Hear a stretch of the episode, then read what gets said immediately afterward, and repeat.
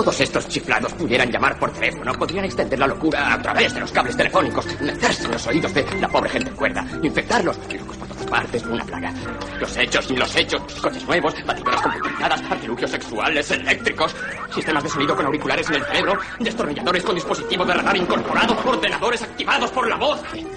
Planeta Spony. Me he pasado un poco eh, explicando el funcionamiento interno de la institución. ¿Mm? Bueno, bueno, muy buenos días. Bienvenidos un miércoles más a Planeta Spuni. Ya sabes, tu programa de ciencia y tecnología en clave de humor. Hoy emitimos desde Getafe, ya sabes, de 11 a 12 de la mañana. Una horita a la mar de entretenida. Pero puede que no estés en Getafe, puede que nos estés escuchando desde Coruña, en Coac FM, Aranda del, Rue- del Duero, perdón, Radio Iris, Leganés en Eco Leganés y también Radiopolis Sevilla. O incluso desde nuestro ebooks o en el blog. Ya sabes que nos puedes encontrar también en Twitter, Facebook, nuestra página web, en todo Internet. Y conmigo están otra semana más Andrea, Miriam y Samu. Hola. Hola. Hola. Yo digo que también nos pueden encontrar en todo el espacio sideral. O sea, es. no solo en las redes de internet, que son muy grandes, sino en el espacio sideral entero, en todas partes. ¿Y en el espacio noderal? En el espacio noderal todavía no. Ah, vale. Bueno, Porque pues... Pero creo no que se podrá. Ah, vale, vale. Eh, Era por curiosidad. Está bien recordarlo, si Ah, nunca caigo en decirlo. Bueno, hoy tenemos un programa muy, muy completo. Tendremos unos átomos de saber rápidos. Luego os- yo os comentaré un ciencia ficción sobre un gusanillo que le da por viajar. Luego lo explicaremos. Y después de ese descanso tendremos un top ten que nos contará, nos contará Andrea pues, esos errores de la ciencia. Y terminaremos con un cuaderno de bitácora que nos traerá Samu, de la televisión electromecánica. ¿Qué? Entonces, sí, sí. Ya, ya sabrás qué es. No te lo voy a contar ahora. bueno, si queréis empezamos ya con esos átomos. Pues vamos a ver. Átomos de saber. Bueno, Miri, ¿empiezas tú? Vale, eh, yo os voy a hacer una pregunta que, que a mí me ha dejado, la, la respuesta me ha dejado bastante curiosa. Eh, vale, supongamos que una persona adelgaza, bien por voluntad propia, es decir, que en el sentido de que hace una dieta, ta, ta, o bien porque simplemente adelgaza, porque hace de pronto empieza a hacer mucho ejercicio, le cambian los hábitos, las rutinas, cambia la alimentación, etcétera, etcétera, sin hacer dieta. Vale, en cualquier caso, eso significa que la, la grasa se va, la grasa acumulada eh, desaparece. Vale, mi pregunta es, ¿vosotras sabéis y, vos, y tú, Samu, a dónde va la grasa cuando adelgazamos? Eh, pues si vemos Doctor Who, se- son pequeños extraterrestres que se van ahí a otro lado. Bueno, eso, vale, pero eso es verdad. Pero me refiero más en la vida real.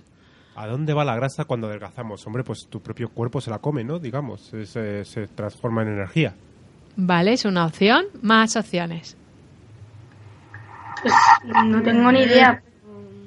¿Nada de nada? Nada Bueno, de nada. no Vais a ocurre. El flipar. jabón, ya sé. ¿No había, no era una, había una peli o algo que transformaba la grasa en jabón? O algo. Bueno, eso fue lo que hicieron los nazis con los judíos, básicamente. Sí, sí, no se trata de una peli, ¿no? ¿Y dónde lo leí? vale, da igual, sigamos.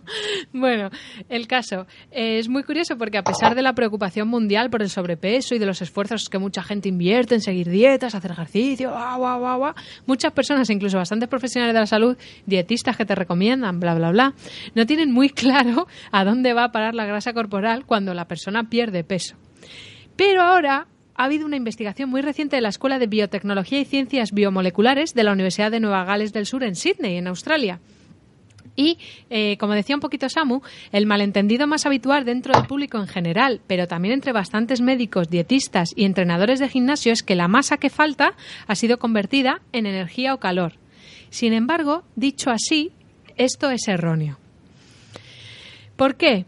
Bueno, eh, resulta que, mm, si la grasa como tal se convierte en energía o calor, esto viola la ley de la conservación de la masa. Subrayan los autores del estudio. Y sospechan que el malentendido está causado por las incontables alusiones a las calorías en el marco del aumento de la disminución del peso. ya sabéis, ¿no? Entonces dijeron, bueno, vamos a hacer una cosa, los investigadores estos australianos.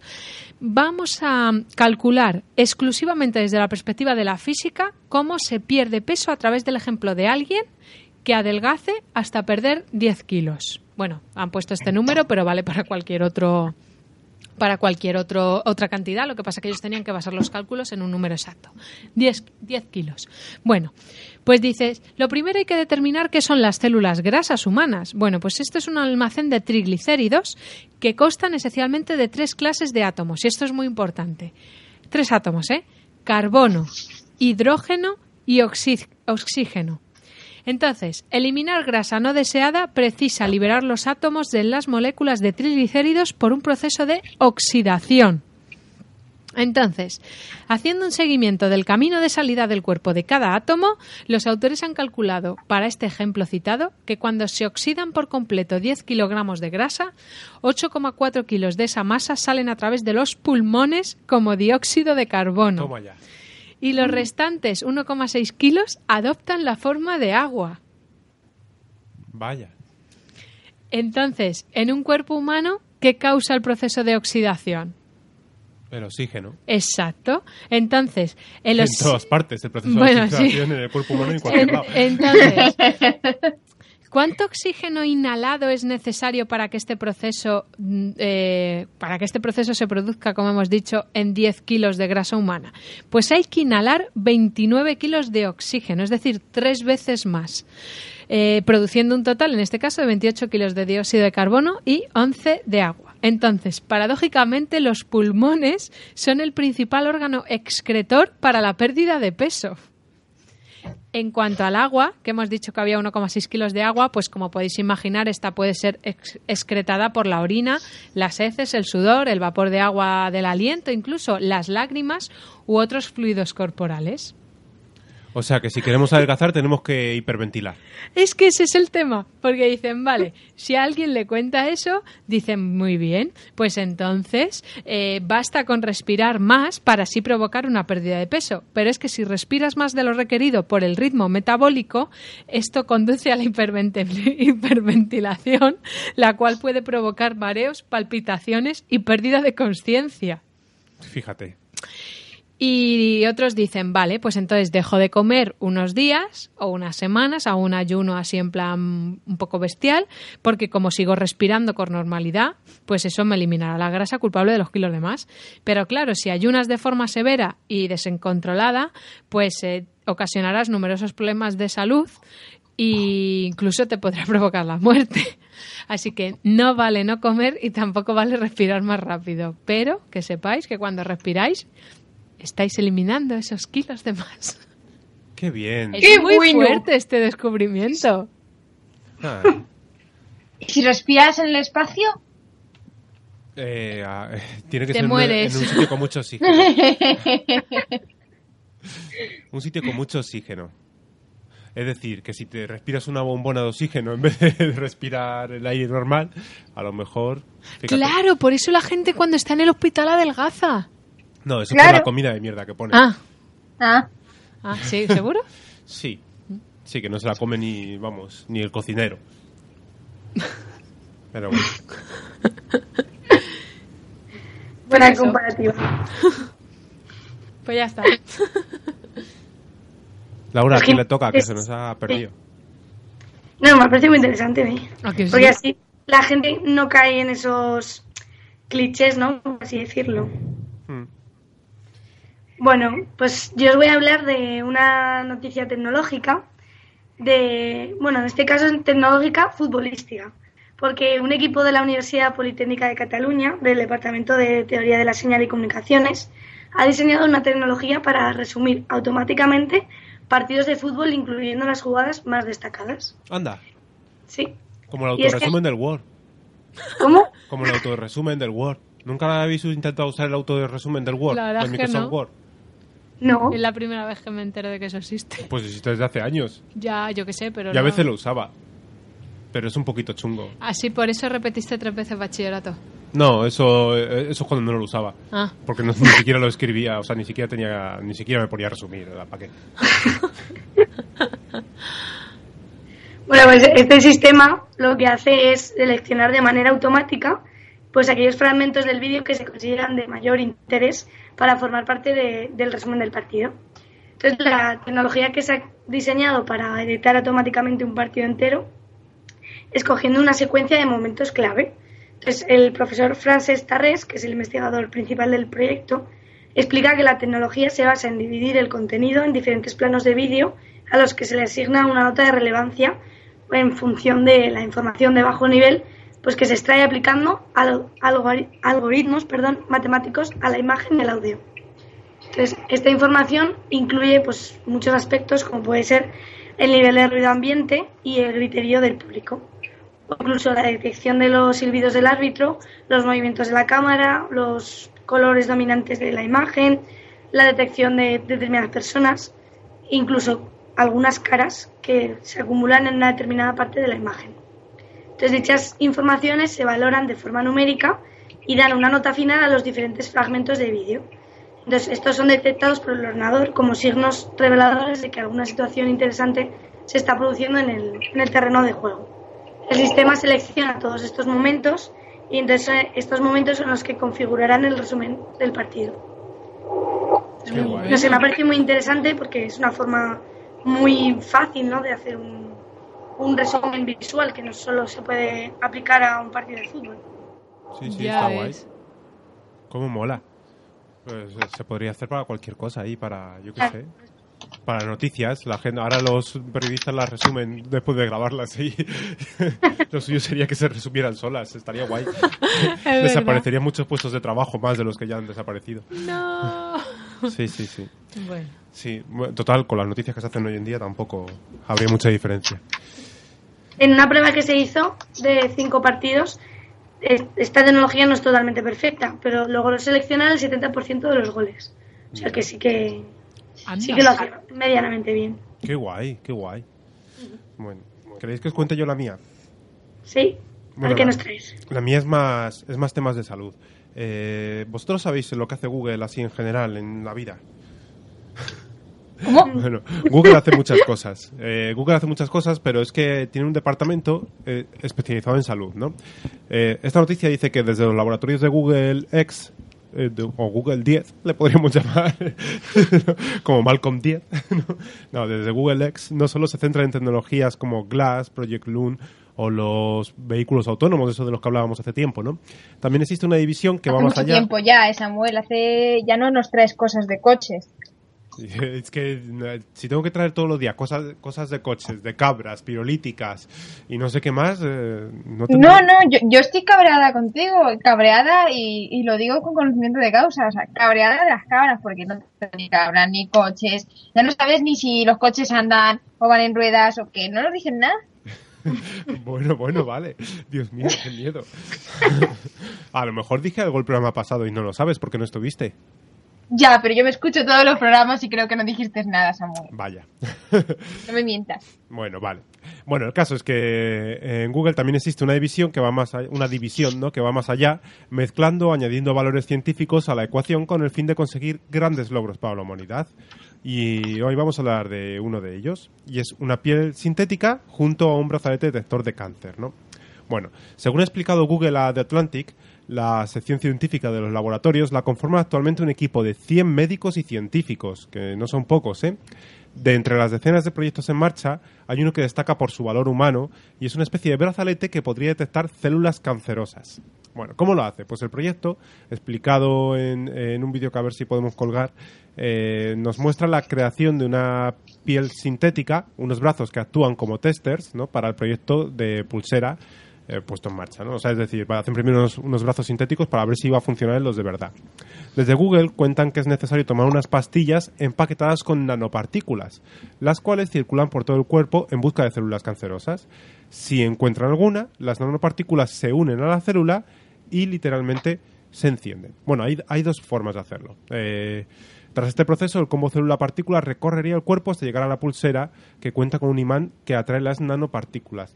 Es decir, eh, por un lado, sí que estaría la, pulsera que, que al llegar las nanopartículas se unirían y a través de un magnetismo parece ser que se acercarían hasta la pulsera y la pulsera y la pulsera se encendería, pero es que también hay otra parte del proceso y es que mm, pueden hacer que las nanopartículas se iluminen.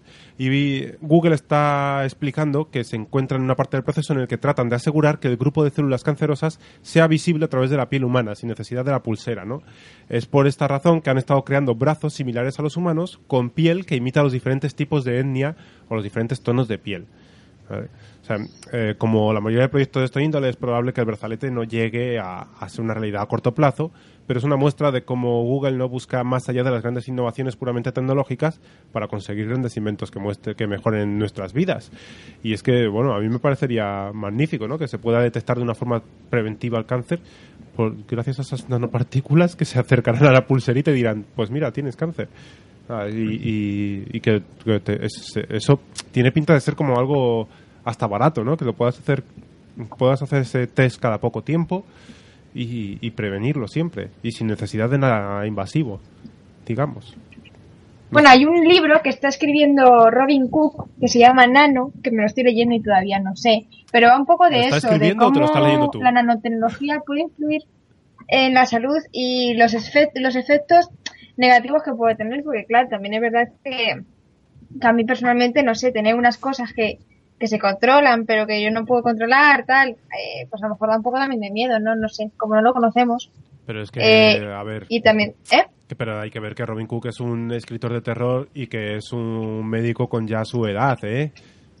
Hombre, claro, claro, pero aún así está bien que se plantee también esa parte. Sí, que no claro. todo sea guay, guay, porque también puede tener sus cosas, ¿no? Sí, eh, hombre, en el momento en el que consiguieran que algo piense por sí mismo, pero eh, digamos que estas nanopartículas no es así, ¿no? No, no son algo que Nunca se sabe, cosas más libre. pequeñas también piensan. sí. Cosas más ¿No me has visto a mí? Ah, no, espera. No por lo de pequeña o por lo de pensar. por lo de pensar, por lo otro sí. Da igual. Pobrecita, todo se lo dice ella sola. Claro, es que a ella no me vacilas ni siquiera, pues ya me tengo que hacer yo. Pobrecita, pobrecita. Ay. Bueno, aquí le toca a Laura a seguir. Bueno, pues eh, como estamos hablando de predecir enfermedades, eh, yo sigo con una noticia y es que es un estudio sobre cómo la pérdida de olfato puede predecir el Parkinson. Y es que el Hospital Clínico de Barcelona está llevando a cabo un estudio para ver si la pérdida de olfato pues puede ser uno de los marcadores clínicos que prediga pues la posible aparición de la enfermedad del Parkinson. Entonces, el, neurólogo de la, unidad de Parkinson y trastornos del movimiento del Centro de Referencia de Barcelona, Eduard Tolosa, participó el pasado mes de diciembre en una conferencia con familiares de pacientes con esta enfermedad, en la que se repasó las investigaciones que están en curso para tratar de, de curar esta enfermedad y el papel que juegan en ella pues todos los pacientes.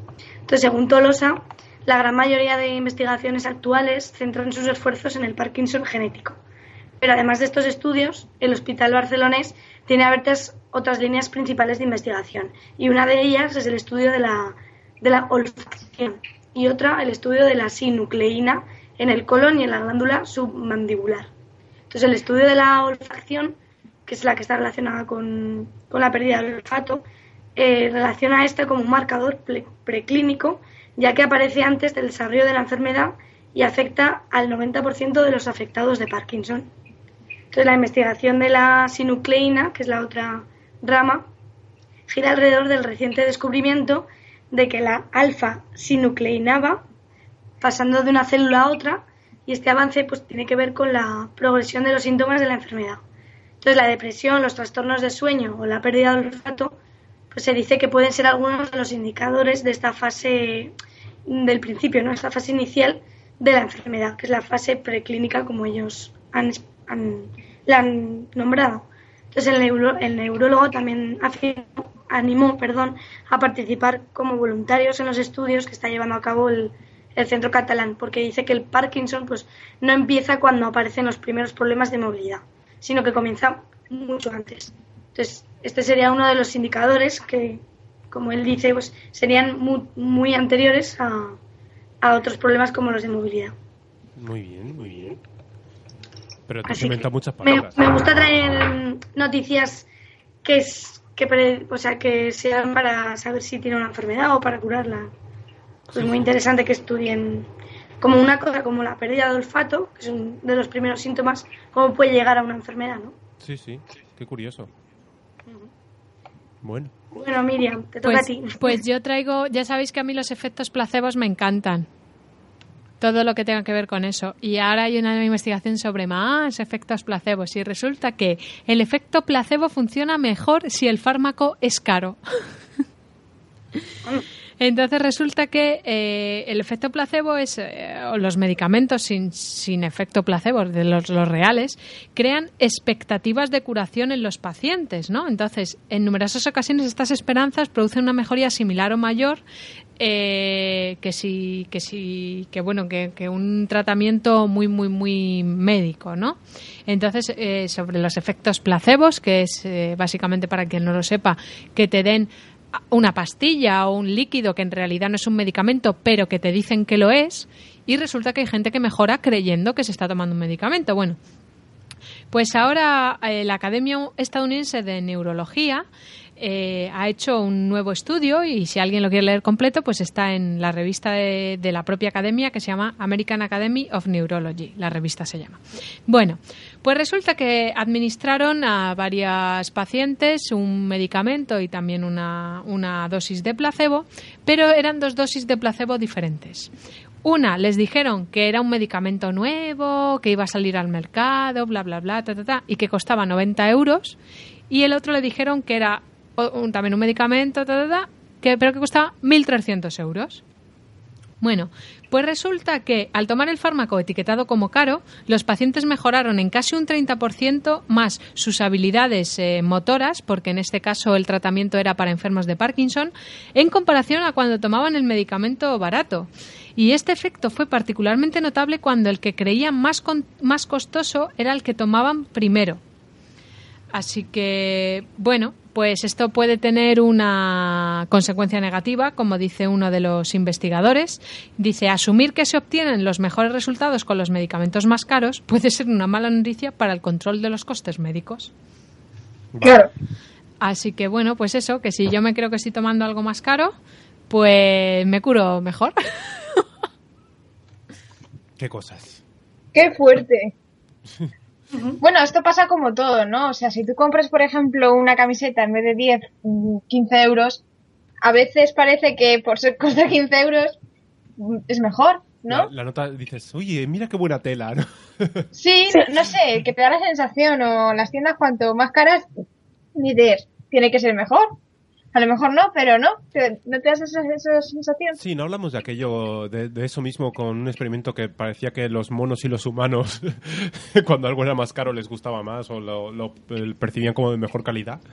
Sí, algo así. Sí, los humanos y los monos, qué curioso. Sí, es muy curioso los humanos y los monos. Sí, menos mal que los espunitas nos alejamos de aquello. Bueno, unos más que otros, ¿eh, Samuel? Unos más que otros. Estás hablando de ti, por supuesto, ¿no? No, no, no, no, no. Bueno, eh, pues Laurita, ¿qué nos dices? Sí, seguimos con la siguiente sección, ¿no? Sí. Pues no sé.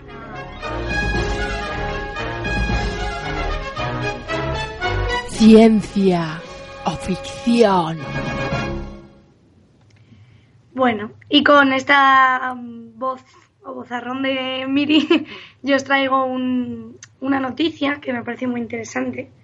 Y no es tanto un ciencia ficción como el que nos trae Samu de películas, sino un caso real del último análisis de un gusano que vivía dentro del cerebro de un hombre vivo. Jo, ¿por qué nos traes esas cosas? Y es que se ha, se ha secuenciado por primera vez el genoma de una especie rara de gusano que se encontró viviendo dentro del cerebro de un paciente. Y los resultados están ahora siendo analizados más detalladamente tras un primer análisis. Entonces, lo descubierto hasta el momento sobre este gusano, del tipo de, de los conocidos popularmente como tenias, y lo que se descubra a partir de ahora, pues ayudarán a mejorar la detección y el tratamiento de casos de parasitación tan, o sea, tan poco frecuentes como este. Entonces, las tenias son, para quien no lo sepa, son parásitos que se encuentran habitualmente en el intestino, causando síntomas como debilidad, pérdida de peso y dolor abdominal. Sin embargo, las larvas de algunas especies de tenia pues pueden viajar más lejos, ¿no? Tienen tienen esa ese interés, ¿no? Por conocer más lugares del cuerpo. Entonces pueden viajar hasta áreas como los ojos, el cerebro y la columna vertebral. Mm, qué agradable está siendo todo esto. Entonces, un hombre de 50 años de etnia china fue ingresado en un hospital del este de Inglaterra después de, de informarle de síntomas de, de dolores de cabeza, olfato alterado, problemas de memoria y otros trastornos neurológicos. Entonces, el paciente había vivido en el Reino Unido durante 20 años, pero visitaba muy a menudo su, su patria natal. Entonces, después de dar negativo sobre varias enfermedades y no presentar ninguna otra anomalía, los médicos empezaron a hacer una serie de escaneos de, de su cerebro mediante resonancia magnética por imágenes. Entonces, a lo largo de cuatro años, los médicos se dieron cuenta de una lesión que había migrado al menos 5 centímetros a través del cerebro.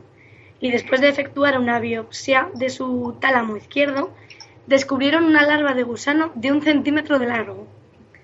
Entonces, el paciente, cuya identidad pues, no se ha dado a conocer, lo que me parece lógico, fue curado de una infección mediante una operación y está actualmente recuperándose. Entonces, en el transcurso de esos cuatro años, el gusano migró 5 centímetros desde el lado derecho del cerebro al izquierdo. Joder.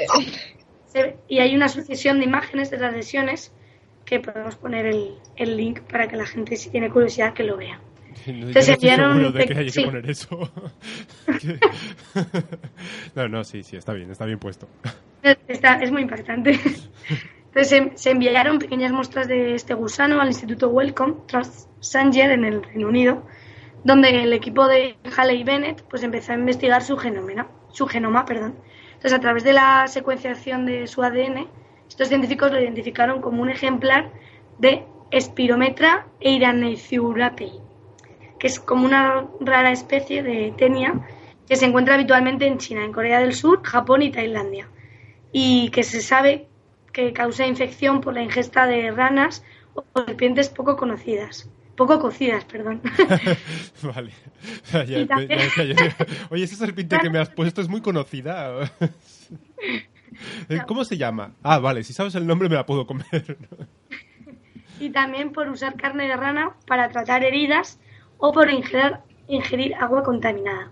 Entonces los investigadores secuenciaron por primera vez todo el genoma del, del gusano, que ha resultado tener una longitud de 1.260 millones de pares de bases, lo cual lo convierte en el genoma más grande conocido de cualquier gusano platel- platelminto.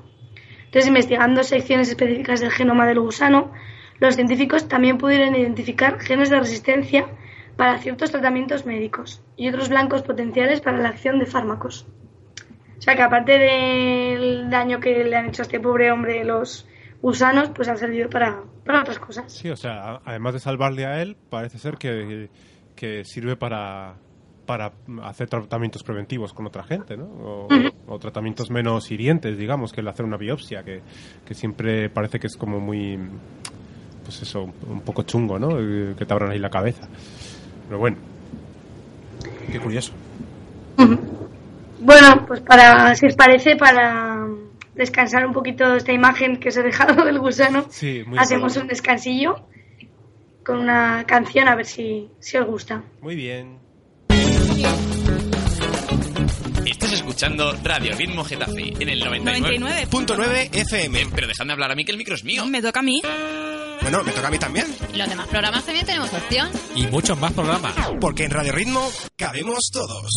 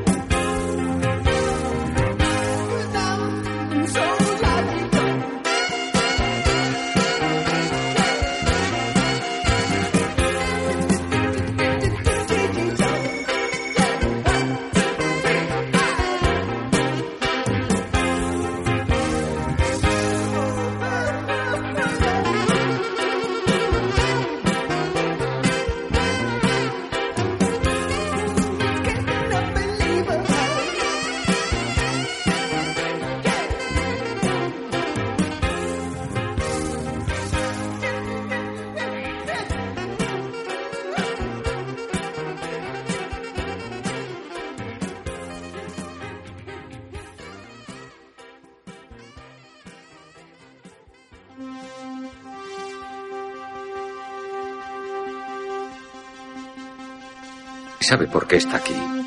Creen que estoy loco. ¿Dónde está su hogar? Pony. ¿Por qué querías venir a nuestro planeta? Jamás había estado en un planeta de clase BA-3. ¿Clase BA-3? Fase temprana de evolución. Futuro incierto. Planeta Spony. Entretenimiento científico-tecnológico en Radio Ritmo, los miércoles de 11 a 12 de la mañana. Solo por vuestros alimentos merecía la pena venir. Bueno, bueno, estamos aquí otra vez y ahora vamos a ir con un top 5 que nos lo trae Andrea. Top, Que top, top, top, Así, así me gusta. bueno, Andrea, ¿de qué nos vas a hablar hoy? Andrea ha desaparecido. ¿Qué le habrá pasado a Andrea? Andrea, quítale el mute al micrófono. Pobrecita. ¡Ahí va! Ahí va. Yo lo sonar como si estuviera yo que sé dónde. Ay, Sí, es que- qué raro se me hacía. Es que, claro, yo estoy aquí en mi nave pequeñita y no me aclaro todavía con los botones, esas cosas. Necesito asistencia. Pobrecita. Sí, es que es verdad lo de, lo de no pensar siendo pequeña, sí. Claro, claro, claro, si ya te lo digo yo. el caso es que digo que, que parece que Losada me quiere llevar la contraria con eso del top 5 y el top 10, porque, joder, siempre hacemos top 10 o, o top, top 5 y, y me, me, me lío, me lío. Total, que os voy a hablar de una cosa que es que los científicos, aunque parezca que no, que son mentes brillantes, como yo y como todo el mundo, se equivocan. y, y desde el, más el becario más novato del laboratorio hasta los grandes científicos de la humanidad venera, que la humanidad venera, pues no se libra nadie de los errores eh, más garrafales del mundo de la historia de la ciencia. Eh, puesto, como dice el refrán, hasta el mejor escribano echa un borrón, hacemos un repaso de grandes errores científicos que cometieron las mentes más brillantes. Y el primero de todos es eh, un error que en 1953 pues cuando Francis Crick y James Watson publicaban el descubrimiento de la estructura del ADN, la famosa doble hélice, un trabajo de más que más adelante les valió el premio Nobel, ese mismo año otro científico hacía su aportación a la materia, una aportación que no podía estar más errada. El químico Linus Pauling era una figura de renombre en su época, pues había ganado ya dos premios Nobel e Isaac Asimov dijo de él que era el químico más grande del siglo XX. Pauling pidió en varias ocasiones a Crick y Watson que le dejasen ver las fotografías de fibras de ADN obtenidas por difracción de rayos X en las que basaron su trabajo y que fueron tomadas por Rosalind Franklin.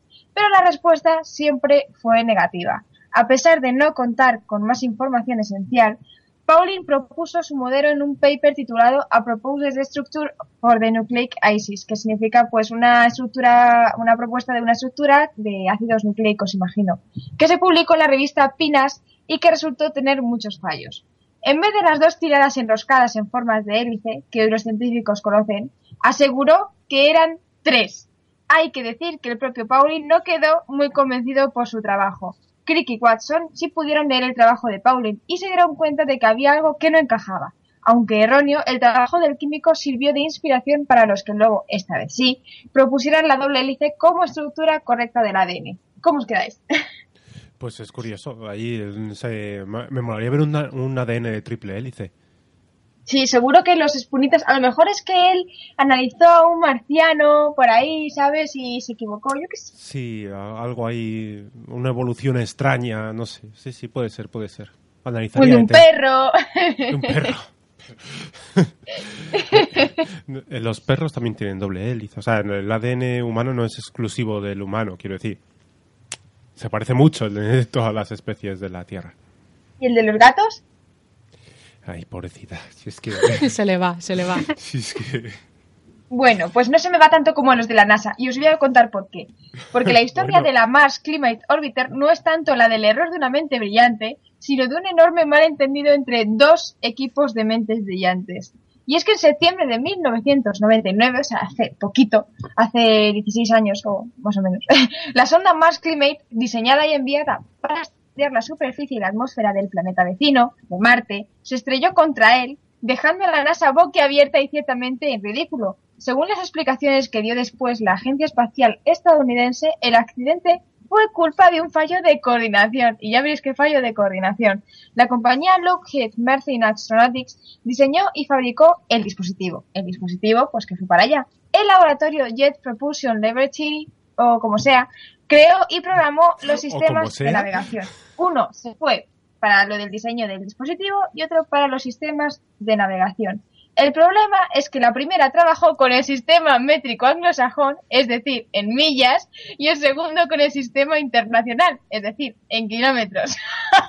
Esto provocó que la trayectoria seguida por la sonda al aproximarse a Marte fuese errónea y la nave se estrellase directamente contra la superficie del planeta rojo. Ay, si es que, mira que te lo decían cuando eras pequeño, ¿no? En el, en el cole y esas cosas, decían, eh, venga, ahora sum- eh, haces este problema y va a hacer la suma y no sé qué. Entonces tú ponías eh, al final eh, del problema 2 más 2, 4 y te decía la profesora, dice, pero ¿cuatro qué? ¿Manzanas o elefantes? pues, claro. debe ser que a los de la NASA no les enseñaron a, a- a calcular bien nada. Claro. Aunque luego sí aciertan, pero no sé. En ese caso no sé qué podría pas- haber pasado, porque además yo imagino que hablando y tal, sí, sí, kilómetros y lo otro, ah, vale, vale, y darían por hecho a lo mejor en su cabeza otra cosa, ¿no? Como cuando te están diciendo una cosa y tú estás dando por hecho que te están diciendo otra, pues igual. Sí, sí, debe ser eso. Debe ser eso. Pobrecillos. Bueno, eh, otro error de, de los científicos es que gracias a los avances en geología y física que tuvieron lugar en los siglos XIX y XX, hoy sabemos que la Tierra tiene aproximadamente 4.500 millones de años, ¿vale? Pero antes ya hubo otros intentos por determinar este dato y a falta de información, los científicos se basaron en datos incompletos que les llevaron a conclusiones erróneas. Sir William Thomson ha pasado a la historia como Lord Kelvin y sus contribuciones a las ciencias son notables. Suya es la escala de temperatura Kelvin, por ejemplo, pues en uno de sus estudios Kelvin trató de utilizar la temperatura de la Tierra para calcular su edad. Basó sus cálculos en la idea de que nuestro planeta nació como una gran bola líquida y caliente que se había ido enfriando y poco a poco con el tiempo, de forma que intentó determinar cuánto tiempo le habría llevado a alcanzar su actual temperatura. Su conclusión fue que la Tierra tenía entre 20 y 400 millones de años. Pues, o sea, entre 200, 200 y 400 millones de años. Se quedó un poco corto. Sí, bastante. Ay, es que fíjate que hablamos de Kelvin en el programa pasado y le pusimos bien y ahora resulta que, que- que se quedó corto, que era cortito. No, pero ¿sabes lo que pasa? Que es que él, él calculó con lo que tenía, que era cosas así del calor y tal, de la temperatura, de lo que manejaba. Claro. Midió, midió el calor en un, en un mal punto. A lo mejor si lo hubiera medido en, en el Everest, pues habría, se habría dado cuenta de que, de que tiene más años. Claro, claro. Oye, ¿qué le pasa a Miriam? Que la oigo poco. Nada. Ah, Bueno, vale. bueno, pues sí. ¿qué más? ¿Qué más pasa? Bueno, el invierno nuclear, según Carl Sagan. Ahora vamos a hablar de este, de este divulgador de la ciencia tan famoso que también es astrónomo. Y- es Carl Sagan, en una respetada, es una respetada figura dentro eh, del mundo de la divulgación científica y su trabajo se considera un ejemplo a la hora de acercar la ciencia al público. Pero también él metió la pata en alguna ocasión. En 1983, junto a otros autores, publicó en la revista Science un artículo titulado Invierno nuclear, las consecuencias globales de múltiples explosiones nucleares, advirtiendo que una guerra nuclear podría elevar una densa nube de polvo a la atmósfera, cubriendo la Tierra y bloqueando la luz del Sol. Esto podría provocar un cambio climático similar al que causó la extinción de los dinosaurios. Científicos climáticos de todo el mundo acogieron este estudio con escepticismo, argumentando que el trabajo de Sagan pasaba por alto algunos factores, pues como el polvo que tendría que alcanzar las capas más altas de la atmósfera para no ser dispersado por la lluvia y otras precipitaciones. En 1990, Sagan eh, y los demás autores del artículo original publicaron una rectificación reconociendo los fallos en sus cálculos y estableciendo que una guerra nuclear total podría reducir como mucho las temperaturas de los climas fríos a unos 2 grados de media, lo cual sería manejable para la especie humana. Anda, mira, pues precisamente eh, lo del invierno nuclear es algo que, que a mí de pequeño sí que sí que lo leí en algún sitio y que lo tenía como, como cierto porque se, se ponía en varios, en varios lugares, pero parece ser que, que no, que el invierno nuclear no existiría. Hmm. Hmm, Eh, Por lo menos rectificaron, que Sí, muchos sí. no lo hacen, ¿no? Sí, eh, por lo menos, oye, no se, se tragó ahí un poco su orgullo, ¿no? Bueno, rectificar es de sabios. y ahora la última de este top 5 que, se, que se acaba ya, pero bueno, volveremos otro día con más eh, cagadas científicas. Y es que esta vez Charles Darwin es sin discusión una de las mentes científicas que ha dado forma a nuestro mundo. Su teoría de la selección natural supuso una auténtica revolución en su época y cambió la forma en que entendemos la evolución de las especies y la forma en que los rasgos genéticos pasan de generación en generación. Y aún así, Darwin no terminó de dar en el clavo al idear su modelo. La idea que él y sus contemporáneos tenían de la herencia genética, la forma en que pasan los rasgos de padres a hijos, hacía de hecho imposible la selección natural como él la concibió.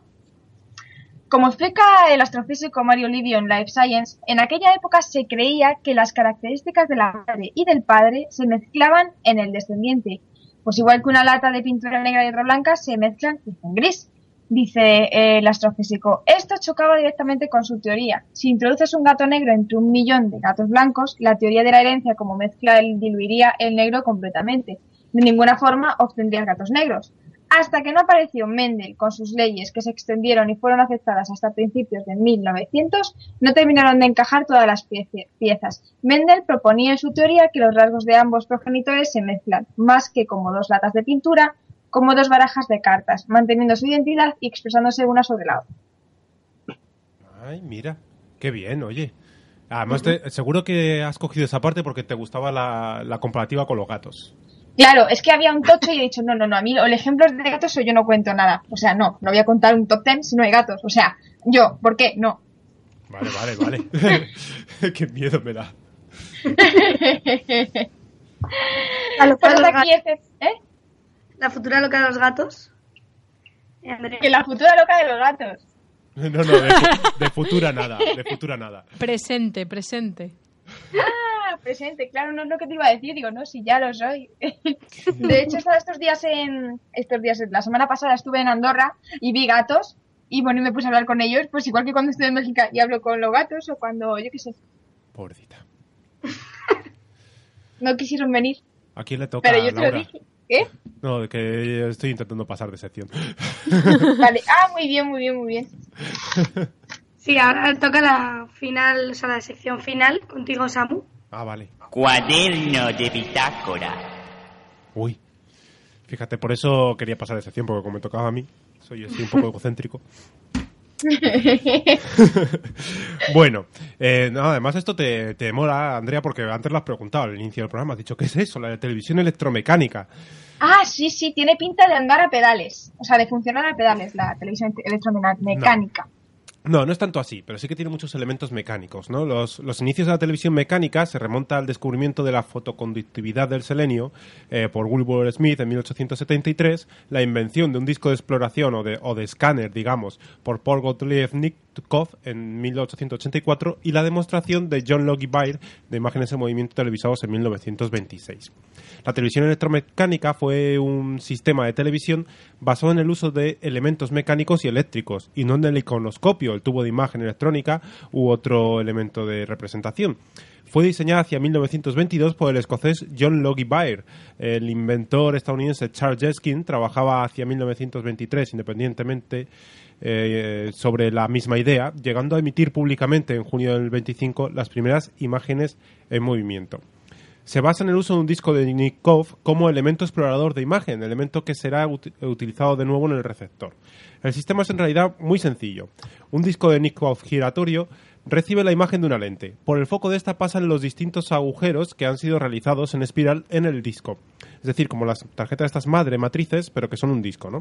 Cada uno de los discos agujer- de- cada uno de los eh, distintos agujeros va a formar con su giro un arco de exploración o una línea en el lenguaje moderno el cual cae encima de una célula de selenio. Según la intensidad o el brillo de cada una de las partes de la imagen, dicha célula emite mayor o menor cantidad de corriente, la cual será remitida por cable o, radioondas a un receptor. El sistema de recepción o receptor de televisión en lenguaje moderno es similar. Un disco perforado en espiral gira delante de la lamparita de neón en sincronismo con la señal recibida. Según sea mayor o menor la intensidad de, de la señal, la lamparita brillará con distinta intensidad de brillo. El disco al girar crea líneas de imagen, las cuales, por persistencia retiniana, forman la imagen en movimiento. El receptor cuenta además con un reostato cuya misión es hacer que el disco gire a mayor o menor velocidad. Con ello se consigue que la imagen se forme en perfecta sincronía con el, televi- con el emisor, evitando el parpadeo de la misma. Es decir, las líneas eran circulares, no rectas. ¿Vale? Ah, Sí. Este sistema de televisión fue puesto a punto a partir de las primeras experiencias de Bayer en 1924. En sus orígenes contaba con un barrido de 30 líneas, solo 30 líneas, fijaos, y un refresco de 12 imágenes por segundo. En 1926, su todavía rudimentario equipo mostraba 50 líneas de imagen con un refresco un poco mayor, lo que no impedía que todavía que la imagen fuese parpadeante. En septiembre de 1929 logró inaugurar en los locales de la BBC las primeras emisiones regulares de televisión para un público todavía reducido, pero que en menos de un año llega a la suma de 3.000 receptores. En el 29, ¿eh? Las sucesivas mejoras de Bayer, las notas de prensa y los, esquema- y los esquemas que publicó permitieron que en el periodo de 1930-35 en los Estados Unidos se comenzaran a comercializar kits muy al estilo norteamericano para la fabricación casera de receptores de, receptores de televisión, o sea, un No puede do-it-yourself. Sí, sí. Y aunque estos equipos eran primitivos, permitían recibir imágenes con una calidad entre 30 y 60 ima- eh, líneas por imagen. El coste de estos sets estaba entre 25 dólares, piezas sueltas para montar, y los 35 dólares en los equipos completamente ensamblados. A partir de 1933, Alemania comienza a experimentar con sus propios métodos, aunque sin apartarse del modelo original de Bayer. El día 18 de abril del 34, la estación experimental Polnikov a- inicia sus emisiones, interrumpidas esporádica- esporádicamente por la guerra, hasta que finalmente dejan de salir al aire en el 44. Es a partir de 1935 cuando la programación es ya regular con un estricto horario y una programación específica. En el 36, Bayer instaló un sistema de televisión electrome- electromecánica en Berlín para el gobierno de Hitler. Sin embargo, en marzo de ese mismo año, el científico alemán Manfred Bohr-Arden presentó en la revista Proceedings of the Institute of Radio Engineers un sistema de televisión electrónica, la cual pasaría a desbancar el sistema de Bayer pese al enorme espaldarazo que le dio la inauguración de los eh, Juegos Olímpicos número 11 celebrados en Berlín en agosto del 36 e inaugurados con gran pompa y publicidad por los principales jerarcas del partido nazi. En el 36, el partido nazi se encarga de que los Juegos Olímpicos pasen a la historia, no solo por el tono político con el que lo organizaron, sino empleando la televisión como medio de comunicación de masas. Al efecto, establece unos locales en los cuales grandes pantallas de televisión, algunas de ellas modernas para la época, estaban dotadas de decenas de miles de lamparitas de sodio, permiten ver a un centenar de personas eh, las retransmisiones deportivas. Se calcula que en total asistieron unas 150.000 personas a este tipo de locales. Limitaciones en el tamaño del disco explorador, algunos modelos llegaron a medir 50 centímetros de diámetro, en el número de, orificios perforados en espiral, en la difracción de la luz de los orificios y en la calidad de la imagen, el brillo y el parpadeo, impidieron que a pesar de llegar, impidieron pasar, perdón, de las 450 líneas de resolución. Hay que decir que el sistema NTSC, que es el que se suele usar ahora mismo en Estados Unidos, bueno, ahora mismo no, hace tiempo, cuando todavía eran las televisiones de tubo, eh, tenían 525 líneas y el PAL, el que se usaba en España, tenía 625 líneas, ¿vale? Al final fue la televisión electrónica apoyada en el tubo de imagen la que ganó la batalla, imponiéndose sobre la televisión electromecánica, superándola y relegándola al olvido. Aunque Bayer mejoró sucesivamente su invento, aumentando el número de líneas, el refresco, incorporando incluso el color a las imágenes o el efecto tridimensional que nunca se llegó a comercializar, el público se había acostumbrado ya a la televisión electrónica, que todavía estaba en blanco y negro, y olvidó pronto ese invento y su inventor. Así que eso. Ahí estaba la televisión electromecánica, que llegó a ser en color y con efecto tridimensional cuando la otra todavía era en blanco y negro, pero no, no triunfó del todo. La calidad de imagen era un poquito peor. ¡Qué fuerte!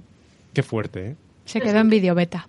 Se quedó en vídeo beta. en. Betamax, ¿no? No, ¿Cómo ese- era? Betamax se llamaba. no, el beta, el beta, sí, Beta. el beta. Sí, el beta le pasó algo parecido, sí. El, bate- el beta era mejor, mayor calidad, el VHS triunfó. Pero en este caso fue más un tema de precios, más que. Más Sí, que es otra cosa, verdad, ¿no? es verdad. Mm. Sí, esta realmente era un poquito más de calidad. Esta televisión que salió después, ¿no? La del tubo de imagen, más fácil, más calidad, no tenía partes mecánicas, por lo tanto era más barata. Eh, claro, o sea, tam- también son, son muchas cosas las que hacen que, que vaya para adelante. Pero es curioso, ¿no? Como el partido nazi fueron los primeros que televisaron unos Juegos Olímpicos ah, de forma masiva. Y, y- eso se ha ido se ha ido haciendo poco a poco o sea y, y hoy en día vas a ver muchas veces a bares o a grandes sitios o a polideportivos grandes pantallas con con, con eh, los Juegos Olímpicos y fíjate fueron los nazis los primeros que lo hicieron cómo tenían el tema del marketing esta gente. Pues sí. Yo no, no lo sabía. me, ha, me ha chocado bastante que fueran ellos los pioneros. Sí, sí. Y, y hay una un, un disco que gira mucho ahí para ver la tele, que es muy gracioso. A mí me hace gracia. No va a pedales, como ves, Andrea. No, bueno, casi. Casi, casi. Pero oye, mola, mola. Está guay. No, mola, mola. A mí me mola el tema de que se pueda montar en casa. O sea, eso a mí me ha Sí. quedado como en plan tú. O sea, eso no, no se puede hacer ni ahora. Te dan un kit para montar un ordenador y te mueres. Ya ves. Bueno, a- algunos hemos montado muchos, pero porque antes era más normal. Pero es que me imagino ahí, Ikea, tío, tenía que haber aprovechado la idea. O sea, en plan, no, no damos teles, damos teles que se montan en casa como, como te oigan. ¿Sabes a, sabes a qué me tu recuerda? culpa, tu culpa, sí, ¿eh? mi culpa, claro. ¿Sabes a qué me recuerda? Hace poco sacó Google... eh, bueno, ¿sabéis que están los, los típicos... em, las típicas gafas estas que se están vendiendo ahora de realidad virtual, ¿no? Que son una pantallita delante de los ojos prácticamente. Y Google hace poco inventó, sacó un, un kit de realidad virtual para háztelo tú mismo y era igual, unos cartoncillos y tal que te los montabas tú mismo y acoplabas el teléfono, que es la pantalla que iba a utilizar esas gafas en vez de en vez de la pantalla que ya trae por sí, por lo tanto era súper barato y te lo podías hacer tú solito en casa. Qué guay. No sé, Google aprovecha todo lo que puede. ¿eh? Sí, sí. Son, son así, son así. Son. Bueno, pues parece que ya se nos acaba hoy el programa. Oh. Ah, Bueno, pero la semana que viene más, ¿verdad? Sí, claro. La semana que viene intento traer coches o cabras o algo de eso. Vale, Samuel, yo, de, de verdad, no, no es por echarte nada en cara, ¿eh? Que yo no tengo nada en contra de ti, ni nada de las cabras, no, no, tú haz lo que quieras. Bueno, bueno. Oye, Laura, ¿qué tal va esa votación del árbol? Ah, pues va bien, oye, va bien. Pero hacen falta más, ¿eh? Hacen falta más. Pues es una buena idea, mira, ahora que me lo recuerdas. Venga, pues dilo, ¿Qué, dilo. ¿Qué es lo del árbol? Pues mira, hay un concurso que se llama el Árbol Europeo del año 2015. Y este año es el primer año que España concursa. Y el árbol que nos representa es el chopo cabecero del Remolinar, que está en un pueblecito de Teruel que se llama Aguilar de la Alfambra. Y bueno, pues estamos ahí apoyándoles a, al- bueno, estamos apoyando a este árbol, ¿no? Para que gane este concurso. Y lo único que es muy fácil. O sea, si quieres, si quieres apoyar a España en su candidatura, lo único que tienes que hacer es te metes en su página web del concurso, que es treeoftheyear.org, o sea, el árbol del año. Si pones en Google te va a salir. Y después pones tu email y ellos te enviarán una direc- un mensaje a tu dirección de email y validas tu voto y ya está. Qué y bien. con ello, pues, le das un voto al chopo cabecero. Hay que darse prisa que Ay, termina este mes y ya queda poco. Chopo cabecero. Chopo cabecero. Vale. Pues, eh, todos a votar, que va, va bien de votos, pero hay algunos que, que jo, tienen, tienen más, un poquito más de votos. Pues Eso nada, no puede ser. Hay que decir solo a los espunitas también para que voten todos los espunitas. Eso es, de ahí, Teruel. a pie de cañón. Venga. bueno, pues si queréis en el próximo programa comentamos cómo va la votación. En el próximo ya estará acabada, ¿no? O quedará, bueno, que estará acabando. Bueno, pero la acabando. podemos comentar, Sí, la sí. está podemos acabando. comentar. Sí. Muy Sí. bien. Muy bien. Pues hasta la semana que viene. Chao. Muy bien. Hasta la semana que adiós. viene. Saludines.